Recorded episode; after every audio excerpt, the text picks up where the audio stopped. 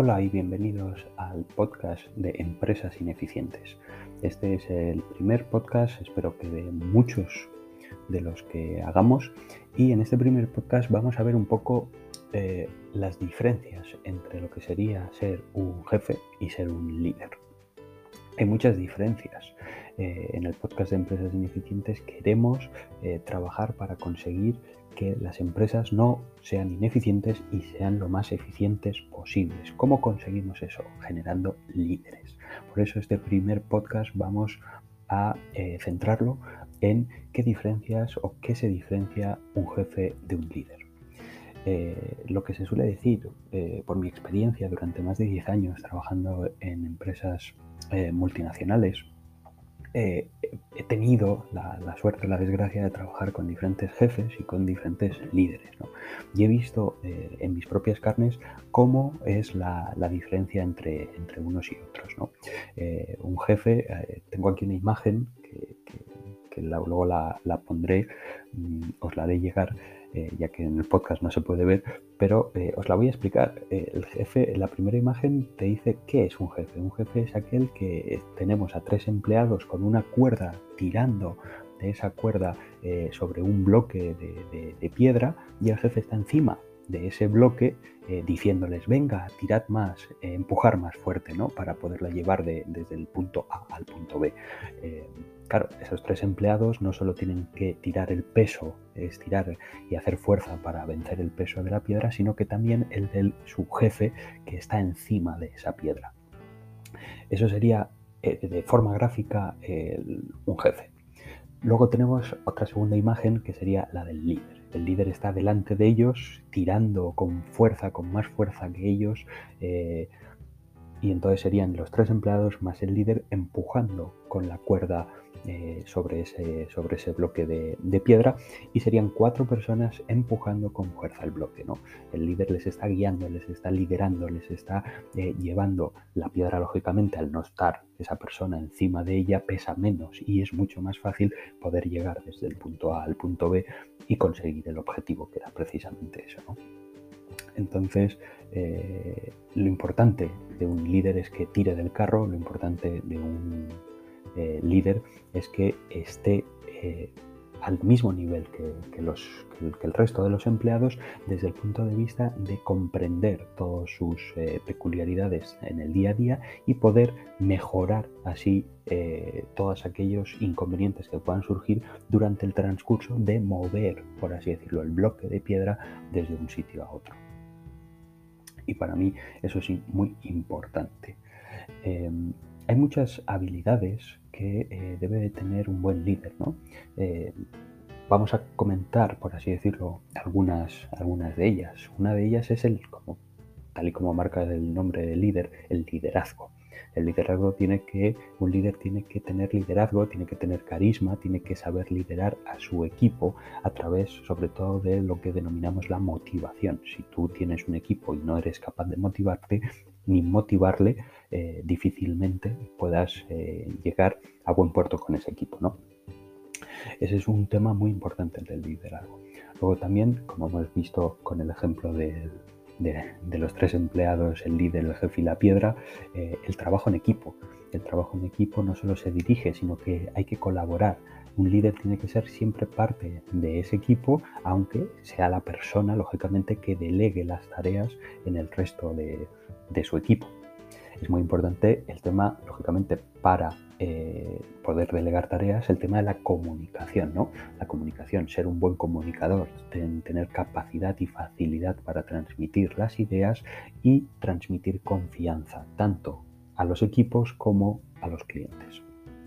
Hay que ser también, lógicamente, empático, hay que tener capacidad de proponerse y de de ponerse en el lugar de otro para eh, intentar tratar como iguales a todos los trabajadores, a todos los colaboradores y así con esa empatía conocer eh, bien cuáles son sus puntos fuertes y sus puntos débiles de cada uno de ellos y así poder pues mejorar en el día a día y conseguir los objetivos eh, a medio o largo plazo. Hay que ser formador, es decir, hay que saber transmitir los conocimientos y fomentar el desarrollo de las personas desde el punto de vista de que eh, no exigir que se haga algo que ni siquiera tú sabes hacer. Es importante también el tema del crecimiento. Hay que aprender eh, de nuestra propia experiencia, hay que evolucionar, o como decía algún sabio, eh, había que desevolucionar para poder volver a evolucionar, ¿no? Hay que desaprender para poder aprender cosas nuevas y eh, el día a día es un continuo crecimiento en el que desaprendemos cosas pasadas y aprendemos cosas del futuro del futuro o del presente que se convertirán o que mejorarán en el futuro. ¿no? El trabajo en equipo, lo que hemos dicho, el trabajo en equipo no solo dirige, sino que colabora y es parte del equipo. Hay que saber delegar todas estas tareas. Hay que saber también negociar. El tema de la negociación es otro de los de los 10 puntos clave que hay que, hay que conocer y saber. El punto de la negociación es importante porque hay que tener capacidad para llegar pues, a un acuerdo entre partes lo más satisfactorio posible. Y aparte hay que saber resolver o tener una capacidad de resolución de problemas, hay que saber resolver los problemas que se dan en el día a día desde eh, la mejor forma eh, posible. Para poder negociar y para poder llegar a esa resolución de problemas hay que ser creativo. La creatividad es otra de las habilidades que debe de tener eh, un buen líder. ¿no? La creatividad se da en las mentes innovadoras, en las mentes que les gusta generar nuevas ideas, en las mentes que les gusta, lógicamente, buscar nuevas oportunidades la creatividad también está muy, eh, muy unida, muy ligada al tema de la flexibilidad. La flexibilidad es eh, la adaptación al cambio. La adaptación al cambio aprovecha todo todos los diferentes tipos de oportunidades y hay que saber prever las diferentes amenazas. ¿Qué amenazas tenemos eh, como, como líder y cómo debemos de solucionarlas? Y siempre, lógicamente, como una de las últimas eh, habilidades de un buen directivo, es la ética. Hay que ser una persona íntegra y coherente con nuestros propios principios. La verdad es que eh, hay muchos jefes que lo que intentan siempre es eh, inspirar miedo y decir que yo hay que hacer las cosas porque yo lo mando, porque yo soy el jefe, ¿no?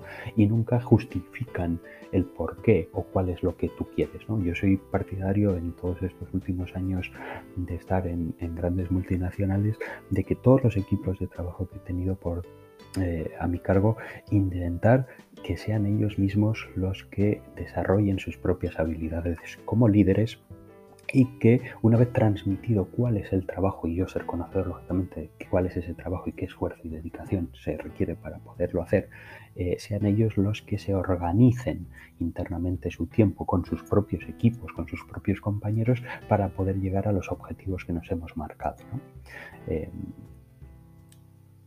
dentro de las, de las grandes multinacionales o de las grandes empresas siempre vamos a encontrar un poco pues eh, gente que, la podríamos definir como el jefe y gente que la podríamos definir como el líder, ¿no?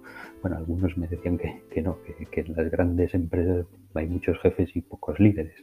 Y además en una de las empresas donde yo trabajé recuerdo que se decía que, era una empresa de mediocres y diréis, ¿y por qué una empresa de mediocres? Y decía, bueno, pues es que es muy sencillo porque el que es bueno se va y el que es malo lo echan. Entonces, ¿quién queda? El mediocre.